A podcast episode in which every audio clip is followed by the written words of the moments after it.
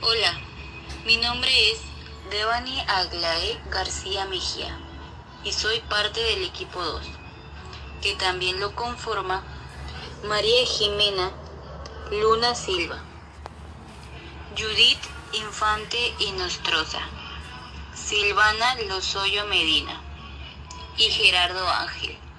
Yo les compartiré el concepto de ser individual y ser social. El ser individual. La división individual del humano son sus propias cualidades, emociones, sentimientos, gustos, preferencias, costumbres, hábitos y cada una de las características que definen a un humano como único y distinto a los demás. Todas las personas somos distintas y nos desarrollamos individualmente de acuerdo a nuestras propias experiencias. Ser social. Todas las personas necesitamos de compañía en nuestras vidas para formar parte de un grupo y pertenecer a él, ya que nosotros, los hombres, necesitamos de los demás para sobrevivir. Un ser social está y necesita estar rodeado por personas, ya que es como nos sentimos bien y acoplados en el entorno en el que vivimos. Conclusión. El humano desde el inicio de los tiempos siempre ha necesitado de la compañía para sobrevivir. Nosotros tenemos tendencia a estar siempre en un entorno social, rodeado de personas, porque así es como nosotros hemos aprendido a vivir y sobrevivir, aunque nacemos individuales. El hombre es un ser social por naturaleza. En mis propias palabras, un ejemplo de ser social es cuando las personas comparten sus mismas culturas, sus mismas creencias, el mismo modo de pensar o los mismos gustos. Un ejemplo muy fácil seríamos nosotros, somos seres sociales porque compartimos el mismo gusto por, la, por nuestra carrera o el mismo gusto por, alguna, por algún tipo de música y para mí eso sería un ejemplo de ser social. Y algún ejemplo de ser individual sería cuando una persona este, tiene su propio pensamiento, o sea que es distinto a lo que dicta o manda una sociedad. O sea, independientemente de que pertenezca a una, esa persona por ser un ser individual es diferente. Su pensamiento, sus gustos, tal vez su cultura, su forma de ser es diferente. Bueno, ahora les vamos a hablar acerca del tema de las diferencias que hay entre la acción social y la acción individual. Dentro de la misma, la acción individual es aquella que puede ser ejercida por el particular que haya sido directamente perjudicado por la atención del administrador. A diferencia de la acción social, es el que ejerce la sociedad, la propia persona jurídica. Bueno, hablaremos de las características de la acción social y de la acción individual. Está conformada por individuos que poseen un conjunto de valores, creencias, ideas, que orientan sus prácticas sociales y que tienen la capacidad de ejercer su voluntad de manera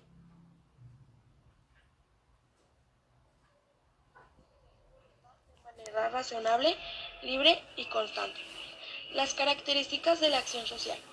Las principales características de la acción social son se busca un beneficio colectivo de toda la sociedad, debe estar involucrada, se, se busca el desarrollo social. Ejemplo entre la diferencia de acción social y acción individual es que la acción social la hacen entre un grupo de personas y la acción individual es una sola persona. Por ejemplo, eh, cuando estás esperando el camión, individualmente, una sola persona está esperando abordar su transporte, pero socialmente hay más personas que están esperando la misma ruta. Otro ejemplo sería cuando vas al supermercado. Lo haces individualmente.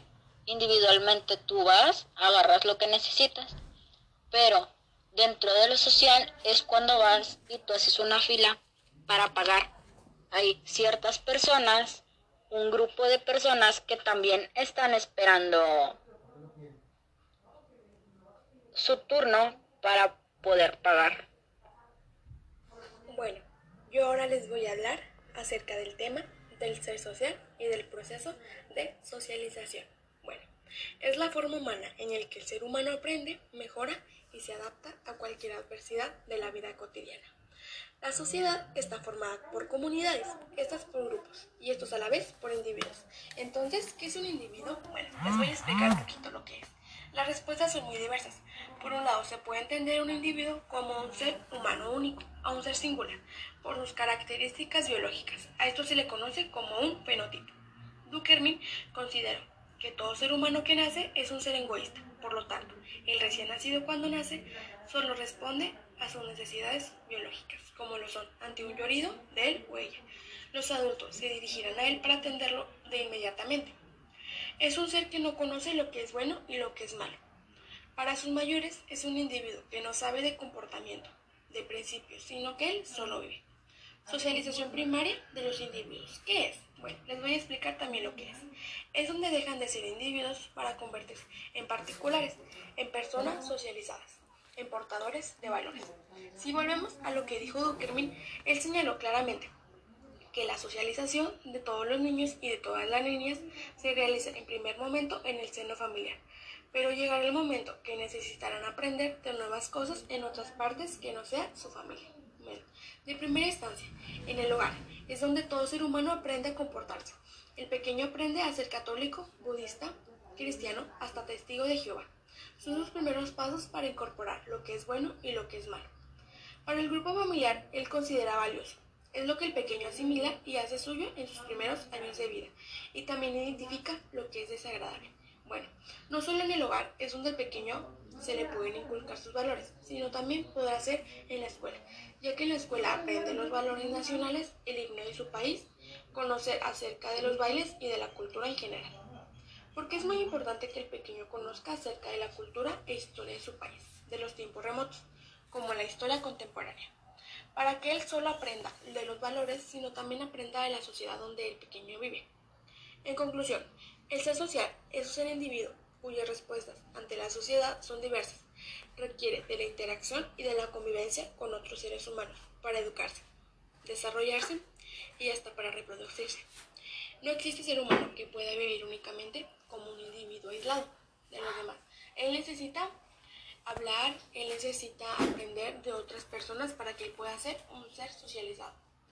El proceso de socialización es el que permite la integridad del individuo, de su funcionamiento, de los padres, la familia, la escuela y hasta la iglesia.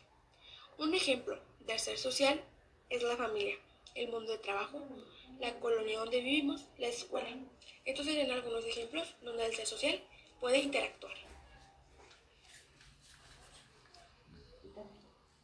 Bueno, yo les hablaré sobre la influencia del entorno social en la construcción del ser social.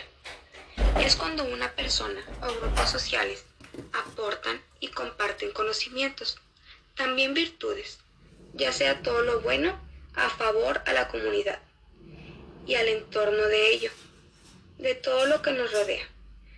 También tomando en cuenta las necesidades que cada individuo necesita y requiere en su vida cotidiana, ante cualquier adversidad o problema, también una situación difícil que ellos presenten.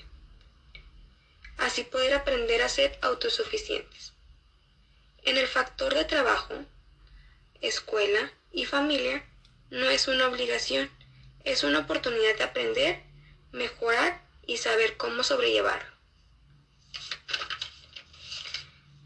tomando en cuenta los conocimientos que otros individuos nos brindan, para así poder conocer y mejorar más el tema.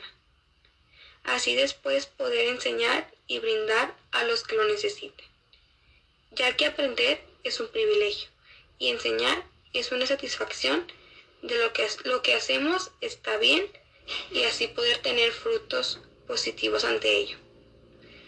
Un ejemplo podría ser la contaminación, ya que somos parte de ello, tanto lo destructivo como podemos también influir en lo bueno, cómo prevenirlo y evitar la contaminación, así poder tener una buena calidad de vida y estar estables, ya que no solo nos afecta a uno, sino a todo el mundo. Debemos de ser conscientes de lo que hacemos y de las consecuencias que tiene, pero también podemos dar resultado a cosas positivas.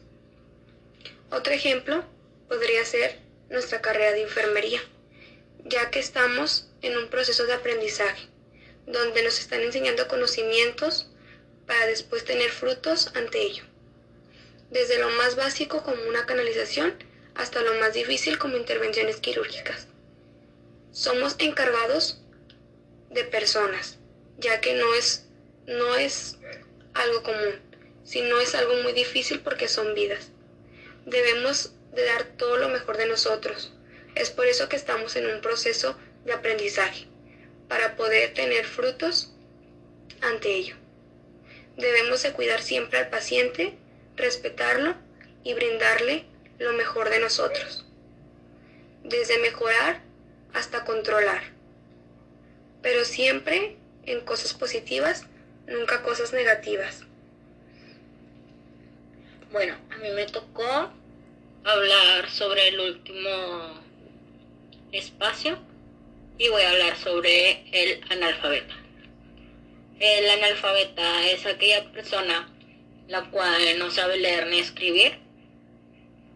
Y esto se debe a la falta de educación hacia las personas, ya sea por falta de escuelas, por descuido de los padres e incluso a veces es por falta de dinero. Otra cosa sería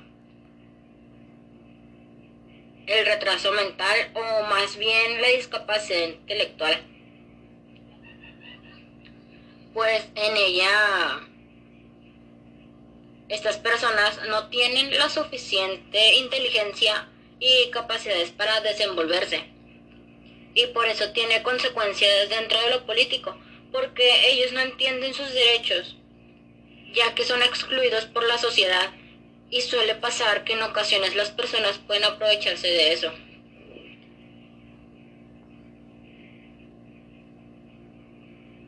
Suelen también llegar a explotarlas. En el país hay más mujeres analfabetas que hombres. Y yo pienso que es porque los pensamientos de antes era que la mujer solo era para atender al hombre y ser ama de casa. Entonces ahí afecta socialmente a la mujer porque no puede superarse a sí misma.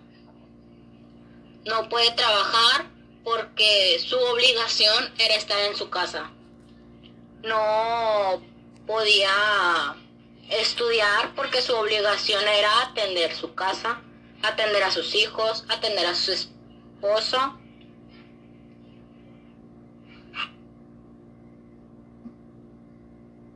y suele ser un problema porque desde ahí empiezan los hombres con que las mujeres no pueden hacer esto, que porque no están hechas para eso, o que porque no tienen el conocimiento suficiente. Pero hay veces en que la mujer tiene más conocimiento sobre algo que otra persona. Entonces ahí sí afecta más individualmente que socialmente.